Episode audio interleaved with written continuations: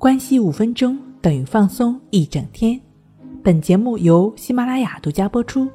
我是刘老师，我们的微信公众号“重塑心灵心理康复中心”。今天要分享的内容是：放弃症状，无为就是什么都不做吗？很多强迫症患者在咨询的过程中都会问到我：“无为就是什么都不做吗？”我总会摇摇头。你怎么会这么想呢？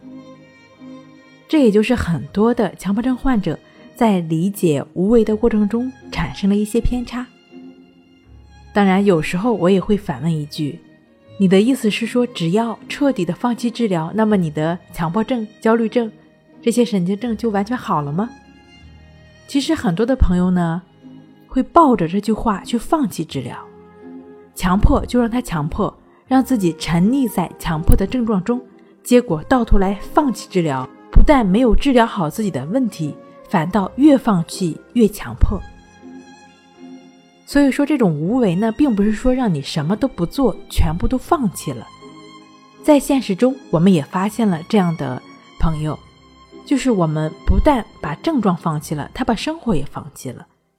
自己说把人生看透了，实际上是消极的。任凭自己随波逐流，最后呢，可能症状消失了一些，但对生活也没有什么兴趣了，觉得生活没有意义。其实这又陷入了另外一个极端。